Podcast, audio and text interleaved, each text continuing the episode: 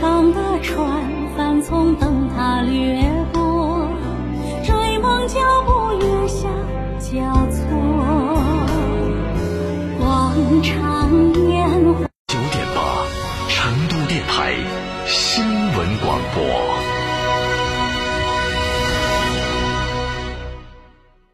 哎呀，双十一到底选哪家嘛？哎呀，还要享受生活加装饰噻！十一年装修经验，天猫儿也有店，用的都是国际进口材料。这儿双十一，生活加装饰一百二十平方，原价三十三万多，现在只要二十七万，全屋硬装、水电改造，十五件套高端家具，二十平方欧派定制柜，十件套大家电，还有格力中央空调，硬是巴适哦！那么安逸啊？要花好多嘞？八三三二零六六六，八三三二零六六六，生活加装饰。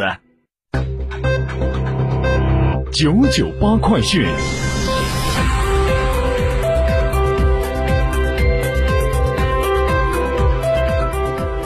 来关注这一时段的九九八快讯。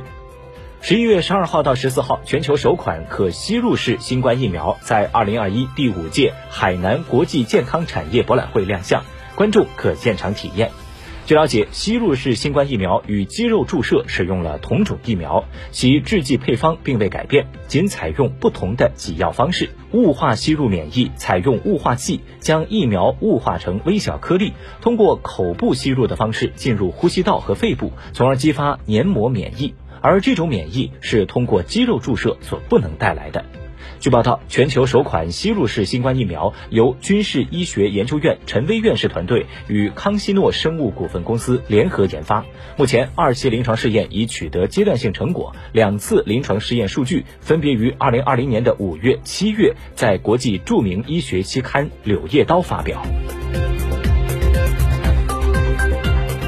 今年以来，天然气价格出现以来天然气价格出现大幅的上涨，国际三大市场美洲、欧洲、亚洲天然气现货价格均冲击历史高点，这给今年的冬季保供带来巨大的挑战。记者了解到，十一月上旬，国际市场液化天然气现货到岸价格达到每立方米七块左右，而国内价格整体保持平稳，各地合同内平均门站价格普遍在每立方米两到三块左右。供暖季，全国天然气总体还是呈现平衡的态势。受到极端天气等影响，局部时段、部分区域供需矛盾可能较为突出。天然气采暖主要地区日平均气温每下降一度，采暖用气的需求将增加超过两千万方每天。针对此问题，相关部门制定了压非保民预案，确保居民生活供暖等民生用气的需要。教育部体育卫生与艺术教育司司长王登峰十三号在国务院联防联控机制新闻发布会上表示说，校园疫情防控要做到三严：第一，要严把入校关，所有师生进校的时候都要做体温检测，关注他们的健康状况和旅行轨迹；第二是做到校内所有场所、所有人员聚集的地方都要严格落实疫情防控的各项措施，防止在校内出现感染。第三是，一旦学校涉疫，就要严格落实疫情防控的应急预案，做到应隔离的尽快隔离，也要防止校园疫情向社会其他方面关联。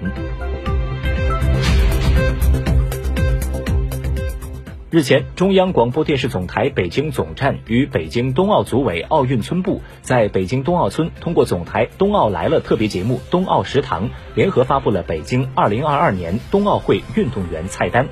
据报道，在餐饮服务上，北京、延庆、张家口三个冬奥村的服务标准、时间和内容一致，设置了世界餐台、亚洲餐台、中餐餐台、明档、清真餐台、披萨与意大利面餐台、沙拉台和调味品台、鲜果台、面包和甜品台等十二种餐台，提供来自世界各地特色菜品，共计六百七十八道，每天约两百道，供各国运动员食用，以每八天为一个周期进行轮换。